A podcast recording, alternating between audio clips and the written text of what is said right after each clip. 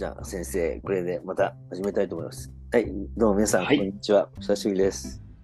はい、日本医科お久しぶりでです千葉北総病院研修管理委員会のポッドキャストです。えー、私、麻酔科のキムです。どうぞよろしくお願いいたします。よろしくお願いします。はい、えっ、と、障害外科の川野でございます。よろしくお願いしよます。ろしくお願いします。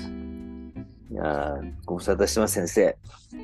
そうですね、だいぶご無沙汰しちゃいましたね、先生。なんかあの、インフルエンザにもちょっとかかられたということで、今流行ってますからね、インフルエンザとか、かかっコロナとかもまた、あいや、そうそうそうあ、。変な咳が止まらないみたいな、はい。そうそう。でこ流行って僕もねね。咳が出たのよ。コンコンコンコン。咳が、はい咳で始まって、なんか嫌だなと思って、で、鼻水も出だしたので、コロナだったらう、ん。今まで会ってきた人に移しちゃってるかもしれないから、早く白黒つけて知らせなきゃいけないなと思って検査を受けたら、インフルエンザだったんですよね。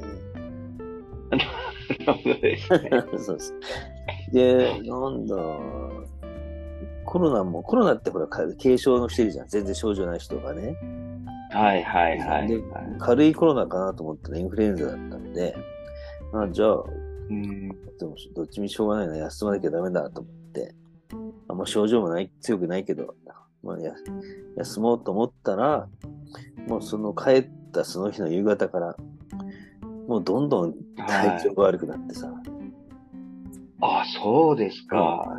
2日ぐらい寝込んだね。あ、本当ですか。本当あら朦朧として意識が。え、熱は上がったんですか、先生。そで、そうそれはね、6度9分なの最高で。なるほど。熱で朦朧じゃないんですね。そう。で、ほぼ、ほぼ平平熱が6、7分ぐらいだから、僕、ちょえい、ちょい高ぐらいななるほど。いやー、厳しかったですね、それは。もう夜なのか朝なのかよくわかんないぐらい。あ、本当ですか？いやー、そりゃ大変だ。気をつけないと。全く時間感覚なくなっちゃってさ。えーいやー今先生、そのキットは、あの、インフルエンザとあれ、別なんですか？なんか、えっとね、なんかその、インフルエ別ンザもコロあの、そのスワブが、一つのスワブでできるやつもあるんだけど、エスキットの、はいはいはいはい。なんか別そんな。のやつもあはる、ね。まあ僕は別だったけど、コロナはね、全然ネガティブだったけど、うーん、なるほどです。いやー、もうちょっとね、もうちゃんとまた感染対策にきちんともう一回初心に戻って、気の緩みがあったのかなと思う。いや、もうでもなかねなかちょっと予防できないですよね、今、これ。あの、普通に、まマスクはしてます。あ、普通にもう飲み会とかも始まっちゃったしね。そうですね、飲み会なんもか始まっちゃうと、気をつけなきゃいけないなと。う。はい。まあ研修医のね、皆さんぜひ気をつけていただきたいと思いますけども。そうですね、もうちょっと体調管理に。今日なんかも寒いですよね、急に。今日ってね、12月の5日ですけども、12、ああ、そうですよ、12でも月の5 9日。月ですよ。えねえ、もう年末ですね、早いですね。もうね、体調管理にね、研修医の先生方に気をつけていただきたいと思いますが、最近あの、学生実習始まったでしょ？はいはいはい、そうですね、学生自身が。今まで通りの、今まで通り。ほぼ今まで通り、はい、そうそう。よかった。だいぶ、あのーアクティブにできるようになって、良くなったなと思ったんですけど、まあ、全然さ、関係ないんだけどさ、うちの大学って、ね。あの、社会人経験したりとかさ、あと、はいはい、いますね。で他の大学卒業してくる人意外といるじゃない、いますね、はい。い。いでしょ？で、この前はさ、あの、まあ、ちょっとの、大学名出しちゃうけど、慶応出て、うん。で公認会計士やって、ええで、で医学部来ましたとかいう、公認会計士やのよっぽどいいんじゃないのって思ったりしたんだけど、はいえーで、えーで、つい最近はね、まあ、これ 知ってる人が聞いちゃって誰だか分かっちゃうかもしれないけど、京都大学出た人もいるんですよ。あそうなんですか。うん京大出て、で、まあ前北総政権にもさ、いたよね。京大出た政権先生。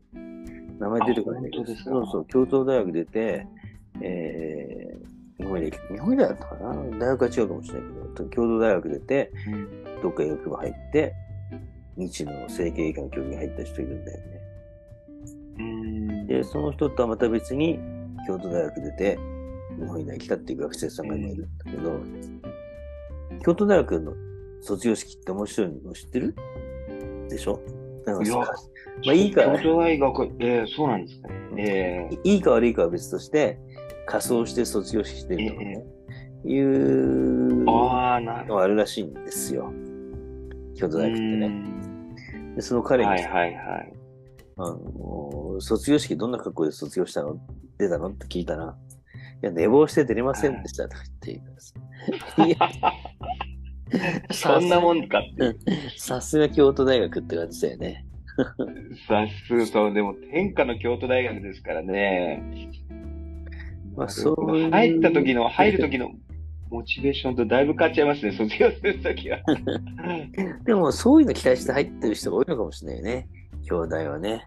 そうですね、自由、自由って言いますよね。そうそう京都大学は。うん。だからそれを、なるほなんど。か面白い。学生さんの、だから、そういう差し障りのない範囲で、そういう話聞くとね、結構面白いんだよね。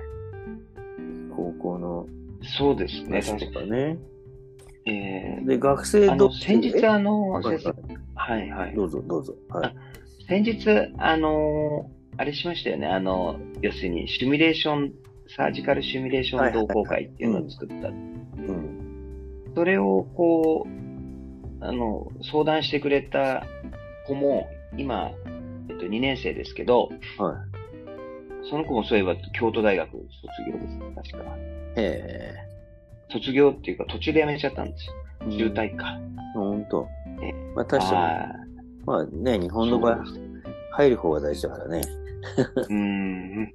東大の法学部出たって、中退して財務省行ったりとかするわけだからね。そうですね。えー先生の話はあれでしたっけ？ちょっと途中で遮っちゃって。まあいやいや、だからそのいろんな大学出るとね、あの、ん面白いよねって話をしたんだけど、例えばね、あの、どっかの大学の工学部出た先生が、まあ、整形科入ったんだけど、でね、やっぱ工学のセンスがあるじゃない？技技術というか。だから骨折の中過程よね。骨を叩いて、はで骨から出る周波数で、中いなるほど。調べるとかね、いうことやってる人いるんですうん。すごいなぁと思ってね。確かに。この大学出て医学部入るって意外と、意外とっていうかですね、それ十分メリットがあってさ、そうですね。これ体内心電図って知ってる？体内って。体内心電図。体胎児心電図はい胎児、胎児。胎児、子供あね。、胎児ですね。子供、お子供、赤ちゃん。えーお腹の中の。はい。赤ちゃんの心電図を体表、お母さんのね、母体の体表がって技術があるんですよ。ええなるほど。それすごいでしょ？いや、すごいんだけどすさ、ごいです。ねえそれを開発したのは東北大学かどっかの技ネの先生なんだけど、やっぱね、ベースがどっかの工学部なんだよね。あ、そうなんですか。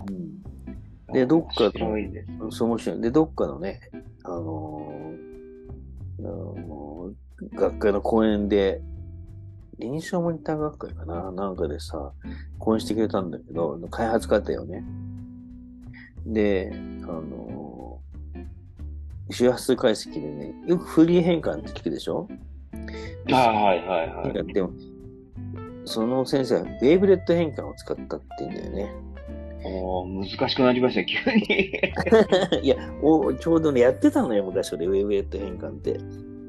やってたっていうかね、わかんなくってて、交際しちゃったんだけど、フーリエ変換っては時系列で変換は見ないんだよね。まあちょっいと、周波数の、周波数解析がそれぞれの周波数のパワーを振幅を見るっていううん解析法なんですよ、シンプルに言うとね。だけど、はいで、僕がやってた神神経制御やってたから、時間、うんへ周波数の時間変化を見たかったわけ。ううん。そうすると、その時間軸の要素を入れるのが、ウェーブレット変換っていうやつなんですよ。ええちょっと話がずれてきちゃったけど、で、その先東北大の先生がね、ウェーブレット変換や使って、こうこうこうやってやりました。大変でしたって話だったんだけど、うん胎児心電図がさ、本当に正確に胎児の心電図を反映してるかどうかって、わかんないじゃない。確かにと。要するに、ジャムというか、あれですよね。やっぱり母体のも、あれする可能性ありますしね。そう。で、いくら再評価心電図取って、ほら、これ、綺麗な心電図が取れました。これは、母体の赤ちゃんの心電図ですって言ったところで証明できないでしょ？そうですね。はい。でそれを証明しちゃったんですよ、その先生が。ああ、なるほどですね。あ、証明したんですね。ギネだから、あ分あ、はい娩の時、はいはい。多分出産なるほど。出産直前にちょっと取って、出てきた赤ちゃんすぐ心電図取って、まあ、ほぼ同じですねって話をしだったかな。最初は人じゃなくて動物やってたかもしれないけど、結局、すごいですね。やっぱり。学だけじゃ叶わないじゃない、そういう技術というか発想もそうですね。は医学部だとどうしてもそういう技術っていうか能力ないでしょ？工学的な発想もできないし、うんそれを応用できない。だから、いろんな学部の先生が医学部入ってくるってのはすごくいいことだと思うんだけど、い。そうですね。最近あの、移行連携とかもありますよね。移行連携。ね。えーで、特に外科なんかは、その北総病院の青木先生とかは、東京理科大、とかですうん青木先生って、ああ、え彼、流行ってんー、の？外科の。はい、えーはい、はい。デザインでやってんだっけ？前連れてきてたな。あ、本当ですか？医科大の先生。そうなんです、そうなんです。あの、あそうですよね。先生と、あの、お願いして、と酸素フォワードとかですね。熱とかそういう感じ。はい、はい。それを、こう、ビジュアライズして、まあいいよね血液だとかそういったもの。はい。そういうのはとってもいいと思うんですよね。なるほど。でほで本当そういう。で彼なんかその、彼でさ、兄弟の出た人は、彼はあの、文学部なんだあ、文学部なんですか？ええまた。だけど、そう。だけど、まあね、まあ、文学部もいろいろあると思うけど、今度そういう人たちのそういう発想で、例えば緩和ケアなんかのね、スピリチュアルケア、ん。実存的なんとかとか、そうですね。方面のアプローチもできると思うんだよね。確かに。だからそういういろんな人が入ってくるってのは非常にいいことだと思うんだよね。でも、すごくないですか？文学部から、その、医学部ってやっぱり理系ですからね。そうそうそう。やっぱ地頭がむちゃくちゃいいんでしょうね。まあいいんじゃない？まあ、兄弟だからね。ええそうですね。やっぱすごいですね。いろんなね、新しいことやってくれると嬉しいと思いますけどね。まあそういった意味じゃ最近そういう多様性に、こう、なんて言うんでしょうか。あのー対応してくれるって変ですけども、大学自体もですよね。あの、そういう、で、あの、知的財産っていうかですね、そういったものも、意外と日本医大ちゃんとしてますからね。資材やってるもんね。ええそうですね。で、あの、うちの北総病院にいらっしゃる松本先生とか中村先生は、あの、スクレアっていうスポンジを、で、あの、特許取りましたし。エクレアっていうの？あ、あ、それあの、お菓子ですね。あそうかせせですね、セクレア。エクレア。セキュア、セキュアっていう、まあ、あの、安全っていう意味も含めてセクレアってあ名前にしてあるんですああ、なるほど。で、あの、桜沢先生もあれですよね、あの、北、北総にいる間に、その監視ですね。ドルフィンって言うんでしょ？そうです、そうです、そうです。ああいうので特許取られてますし。あれ吸引しながらき切れるんだっけ？なんかできるっていう感じだよね。吸引しながら掴めるんですね。それなぜか東大で使われてるらしいよね。あ、そうです、そうです。あの、あの、僕も、あの、使ってましたけども、あの、とっても、えー有用でしたけどね。まあ、ひろ広まってないね。広まってんのかな？あのですね、外科医、これが先生、あの、外科医の悪いところで、なんて、外科医って、なんかそんなのなくても、俺はできるよっていうあ なるほど。やつの集団なんですよ。だから僕なんかはいいものを積極的に使って、よりこうみんなができる。よりこう、カンファタブルにできることが重要だと思ってるんですけど、そんなのなくたって俺はできるとか、そんなのには僕は困ってませんみたいなのを言う先生も多くてですね。なんとなくわかるな。なかなかその、はい、その、消化外科の中でその爆発的、こう、なんていうの、ブームというか、あれになるのって難しくて、その中ではあの、セクレアはすごいと思いますよ。あれ逆にこうシンプルだからみんな受け入れやすいのかもしれないよね。もう、コロンブスの卵ですよね、あんなの。本当に。みんな考えつくんだけど、あの、実際作らなかったっていうか、そこをやっぱり作ったっていうところがですね。まあ、あの、みんなそういうのがあったらいいなとは思うんでしょうけど、実際それをちゃんとこう形にしたっていうところもすごいです。あと先生、あの、イージーアクセスってご存知ですか？あのですね、えっと、腹空鏡で使うんですけど、ブスブスポートがさせるですね、うん。キャップみたいのがあるんですよ。うん。で、一つのキャップに3本とかこう、ポートさせたりするんですけあど、の青いやつ？直径5センチぐらいの。はい。それじゃなくて、それ近いですね、先生。いや、近いです。そう、あの、えっ、と、色がですね、青くなくてですね、あの、どちらかといえばこう、あの、透明じゃなく、半透明みたいな感じのもので、うん。で、それを開発した先生は、日本医大出身なんですよ。あ、ほんとへえ。はい。地元が京都なので、その先生は。その京都府立大学に日本医大卒業されてから、いえっ、と、入局されて、うんそこの西陣病院というところで、その、イージーアクセスをですね、商品化されて、それも特許取って、これも爆発的に広まった。数少ない、あれですね。ほんと。あれで、あの、うちのあれで、はい麻酔科もね、の先生も、はい。新しい抗体を作ったのよ。そうなんですか？そうそうそうそう。もうだいぶ前だけどね。あ、本当ですか？で、まあ、ありていに言うと人間工学に基づいたってういうんです。ん。高等ブレードがね、ちゃんとあの、口頭の形を、口頭の解剖を考慮した、あうんとなってるんですよ、口頭鏡の最初のブレードのところが。へで、それが、学会、あの、ペーパーにしたら、イギリスの学会学会から招待されて、ちょっと教えてくれみたいな。うん。で、全然広がんないよね。あ、広がらないですか。物はいいのよ。うん本当は全室に置いたんだけど、あ、そうなんですか。物はいいんだけどね。やっぱり、ちょっと外科医に似てんのかもしれないけど、そんなの使わなくたって俺はこれでできるんだっていうね。そうそうなんですよ。そういう、まあ、ところでですね。でもやっぱり、嬉しいのはやっぱり日本医大っていう、この、なんていうんですか、その母体の中でそういう発そうそうそう。想が出てきて、っていうのは嬉しいですよね。そうなんですよ。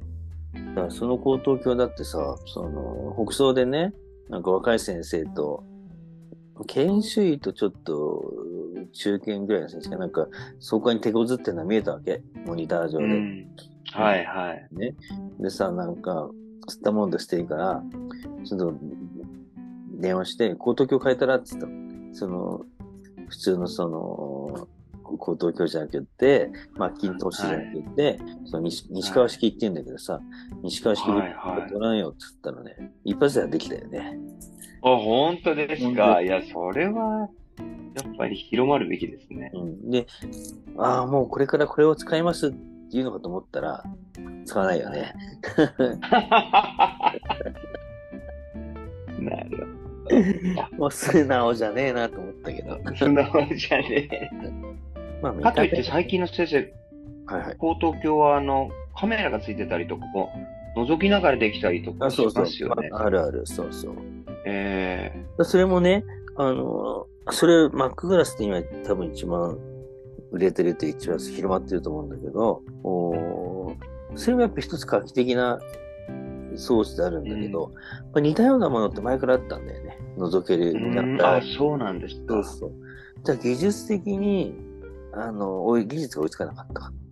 追いついた。ああ、なるほど。なるほどですね。今の Mac グラスってこう、もう高等級先にディスプレイがついてて、みんなで見ながら簡単にできるでしょ、で昔はその、でもカメラがついてたんだけど、ブレードの先に。なんかちょっとオープンでさ、ものとしては同じ発想だったんだけど、なるほ技ど。術が追いついてきたって感じだよね。うんで、その高等教も、そのね、うちの西川先生が作った、まあ、高等教そのカメラ版もあるんですよ。ビデオ版ディスプレイついてるやつ。うん、あ、そうなんですか。えそうそうね。ーそっちの方が、マークグラスよりもちょっといい点があるんですよ。まあ、その、まあ、動画で録画、動画で記録できるっていうのもあるんだけど、あのーうんちょっと細かいこと言うとね、マークグラスってディスプレイの中には、中にそのブレードの先端が映んないんだよね。で、西川先生が作ったやつうんなるほどね。ディスプレイの中にブレードの先端が映るわけ。で、ちょっとこれなるほど麻酔科ではピンとこないかもしれないけど、何が違うかっていうと、オリエンテーションがつけやすいんですよ。そうですね、そうですね。そう、自分のブレードがどこにやってるかっていうのが、先端はどこにあるかっていうのは分からないから、マックラスって、あれ、俺今どこ見てんだっていう感じになっちゃうんだけど、うん西川先生が作作ったやつは、その、あれはあのブレードの先端が見えるから、意外とオリエンテーションつけやすいんですよ。なるほど。まあ、話最近はあの、看護師さんも、看護師さんもあれですよね、あの、そういう相関だとかっていう、あれ、相関できないんでしたっけ、看護師さん相関はねまだできないかな。ライン取ったりとか、ああ、なるほど。薬の調整。うん今後、もしそういうような、あれですよね、要するに医者じゃない人がやら、やるような機会っていうのは、もし広がるようであれば、やっぱり、より安全に、正確にっていうところはよ、そういう、なんていうんでしょうか、あのテクノロジーとですね、融合っていうのが必要なのかもしれないですね。安全性を担保するのにはね、技術がは重要になってくるかもしれないね。そのうち AI がなんかついて、もうちょっと右に振ってくださいとか、い。もうちょっと奥に進めてくださいとか、本当ですね。あるかもしれないですね。いい出るかもしれないよね。そうですよね。うんここに向かって進めてくださいみたいなのが、こそうそうそうそうう、VR みたいな感じで出てくるかもしれないですよね。そこは尿管ですとかなんか言ってくるかもしれないね。バルーン入れるのもあれですもんね。そうそうそうまあ、だいぶ話がずれちゃいましたけど。